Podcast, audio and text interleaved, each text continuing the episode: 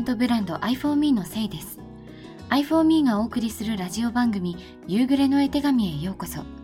この番組では自分らしさを探しながら生きる様々な女性に絵手紙としてライフストーリーを語っていただきます。今週の絵手紙の送り手は岡庭春さんです。今回から4回にわたり春さんのストーリーをお届けします。あなたの言葉のお守りが見つかりますように。それではどうぞ。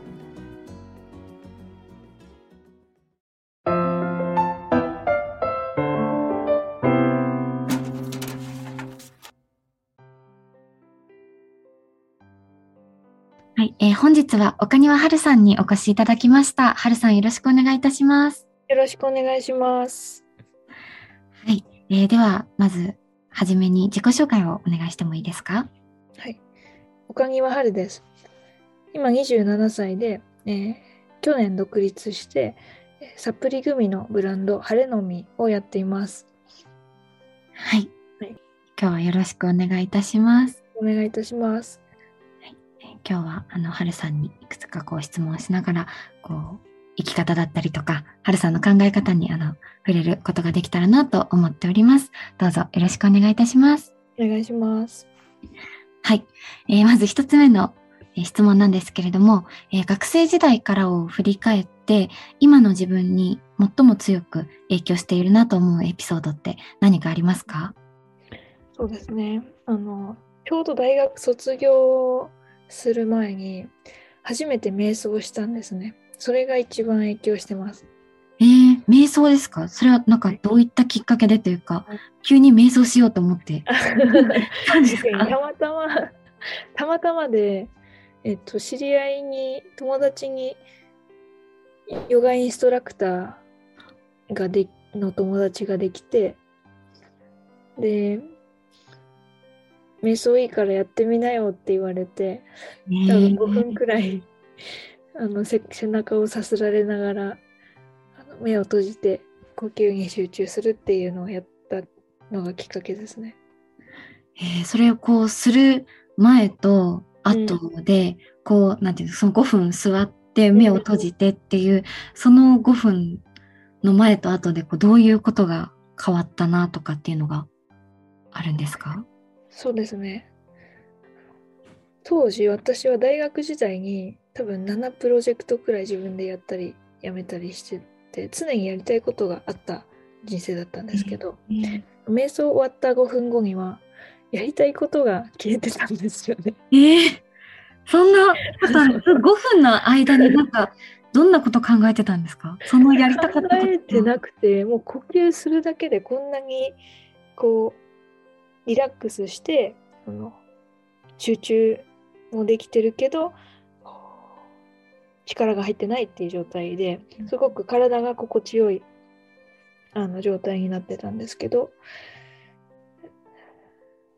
そこに集中して終わったらそれまでこう結構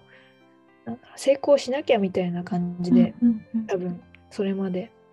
やってたこととかがあったんですけどなんかそれあんまりやらなくてもいいなってなっていてなんか呼吸してるだけとかそこにいるだけでもハッピーになれる、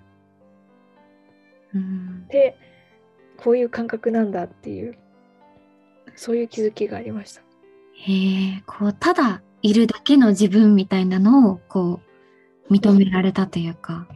そうですねうん、それまでのこう自分がこう成功しなきゃっていうことにこうなんかこだわってい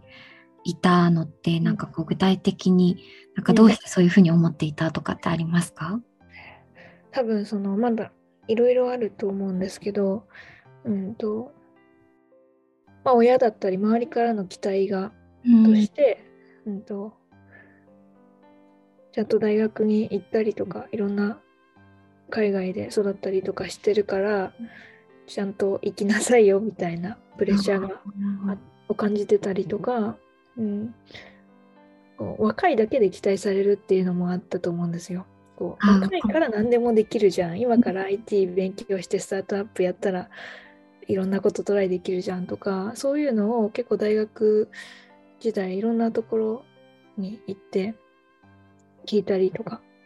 自分としてもやってみたいなって思ったりしてたのがあってそういうその社会的にキラキラしていて息があってみたいな成功してるみたいなところに惹かれてもいたけどそれがプレッシャーになってたんだと思いますね。こう周りからのそういう発言とか、うん、まあ、空気感とかいろいろあったとは思うんですけど、ね、なんかこう憧れてもいたけどプレッシャーになってたっていうお話もあったじゃないですか。こう瞑想をすることでこうそれが何て言うんですかね。あ完全にこうこの成功しなきゃっていう気持ちが自分にとってこうなんていうか蓋をしてたというか自分をこう押し付けてたんだなみたいなことに気づいたっていうような感じ。そうですそうです。なんか憧れとかはいいと思うんですけど自分窮屈だったかもそういう気づきかもしれないですねうん。なんか何もしなくていいってシンプルに思えるとこんなに肩が軽くなるんだみたいな、うん、そういう感覚ですかね。何もしなくていいってすごいなんかこう、うんいろんなことをやってきたはるさんだからこそすごいなんて言うんですかね。あの深い言葉だなというふうに思ったんですけどそれまでこうやりたいことがあのたくさんあった中で、うん、急にそのただいるだけっていう自分を認めたことで何かこう逆に不安になってしまうこととかっていうのはなかったんですか？なかったですね。ねちょっと前の話に前の話っていうかちょっと戻るんですけど、はい、これまでその空き方が見つからなくて焦ってた時にどういうことをしたかっていうのを話しますね。はい。あの大学時代に瞑想する前にいろいろなことをやっていて例えば大学1年生から就活してたんですよ。えー、早い。コンサルのインターンの面接とか行ったりあの就活のプラットフォームに年代詐称して登録したりとか年代詐称？してまであの1年生って登録できないんであそうなんですね。登録したりとかしてインターン応募したりとかあとビジコンとかに出てなんか学研からの出資が決まりそうになってなんかやっぱできないですって言われたりとか なんかいろいろやっててでやっぱり自分であの自分が楽しめる新しいこととか社会にとってあの意義があることをやりたいなと思ってたので自分でそこからプログラミングを独学してウェブアプリを作って企業未遂したりとか、まあ、公開したりとかあと、えー、そうですね。あと個人事業主としてあの教育系でビジネスやろうとしたりとか、うん、あとスタートアップで働いたり大企業の新規事業部開発の部門で働いたりあのスタートアップを自分でしようとしてまた失敗したり、うん、あと海外の MBA にあの応募してあの実際通ったりみたいなことをあのしてきたんですね。すごい。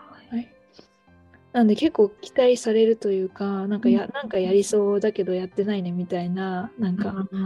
そういう風にみんなから思われてたと思うし、自分もそれを気にしてたなっていうタイミングで、あの、瞑想したんですね。なんかこう、いろんな、そういう活動をしているからこそ、周りのからの期待もそれでこう高まるし、それが自分をプレのプレッシャーになったって気づいたときに、その何もしてないっていうことで、なんか得られた、うん、安心感というか、そうですね。うん。のがあったってことですかね。うん、それは友達と一緒に瞑想してたっていうのも一個あるかもしれなくて何もしてなくても肯定してくれている、うんうん、あの関係も大事だったなと思いますね。その今までそれこそこうなんか真逆じゃないですけどこう何かをしている自分を認めで応援して期待してくれていたっていう、これまでの周りの人とそのただいるだけの自分を肯定してくれたそのあのご友人とっていうすごい本当正反対ですもんね。そうですね。そのもう瞑想が大きなきっかけになってあのこうそこから自分の生き方についてこう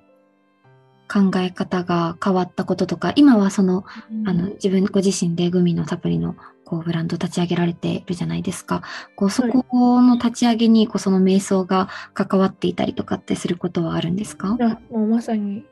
その瞑想がきっかけになっていて、えー、あのその瞑想で思ったのは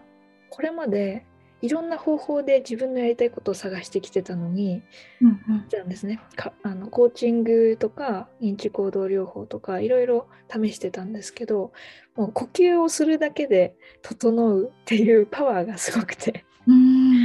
で体が実際に整うと頭で考えるよりもはるかに自分がハッピーになれるなっていうふうに思ったので体から整えるっていうところに注目して、えー、自分は新しいことをやりたいなと思ったんですね。へえ。なんかこう、それを立ち上げるときはまた期待されるかもみたいなプレッシャーとかはなかったああ、確かに。それはあんまりなかったと思います。あの、瞑想のきっかけ、瞑想をきっかけにして、自分が本当にビジネスをやりたいのかっていうのを知りたかったので、実際に半年間海外に行って屋台をやってたんですね。へー。はい。で、そこをやったことでもうそれはもう社会的に見たらもう路上で照り焼きチキン売ってるなんてもう社会的成功でも何でもないじゃないですか。だから逆に自分への成功しなきゃみたいなプレッシャーを一回外す期間になっていたんですね。で他の人ももう路上でチキン売ってたらもうなんか言わないじゃないですか。なんかそっからじゃあスタートアップしろとか IPO しなきゃとか そういう軸じゃなくなるじゃないですか。っていうのも良かったなと思ってます。でそこを経てやっぱり自分は新しい自分が意義があると思う領域で自分が意義がある、えサービスとか体験を作ることが楽しいと思えるしそれは他の人がどう思っても自分のやりたいやり続けたいことだなっていう気づきがあったので、あのまあ、今回グミブランド立ち上げた時はそこの成功しなきゃみたいなプレッシャーはなくて、うん、そこよりはあの自分が意義があることをちゃんとその自分のためにというか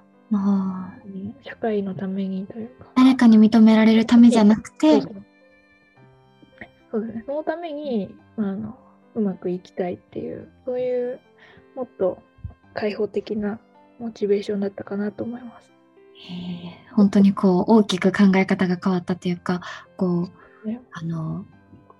とにかく何か頑張らなきゃじゃなくて本当に自分のこうやりたいこととか自分にとって大切なこととこう向き合うことができるようになったっていうのがその瞑想がきっかけだったんだなっていうのがはいすごく伝わってきました。ねはい、ありがとうございます。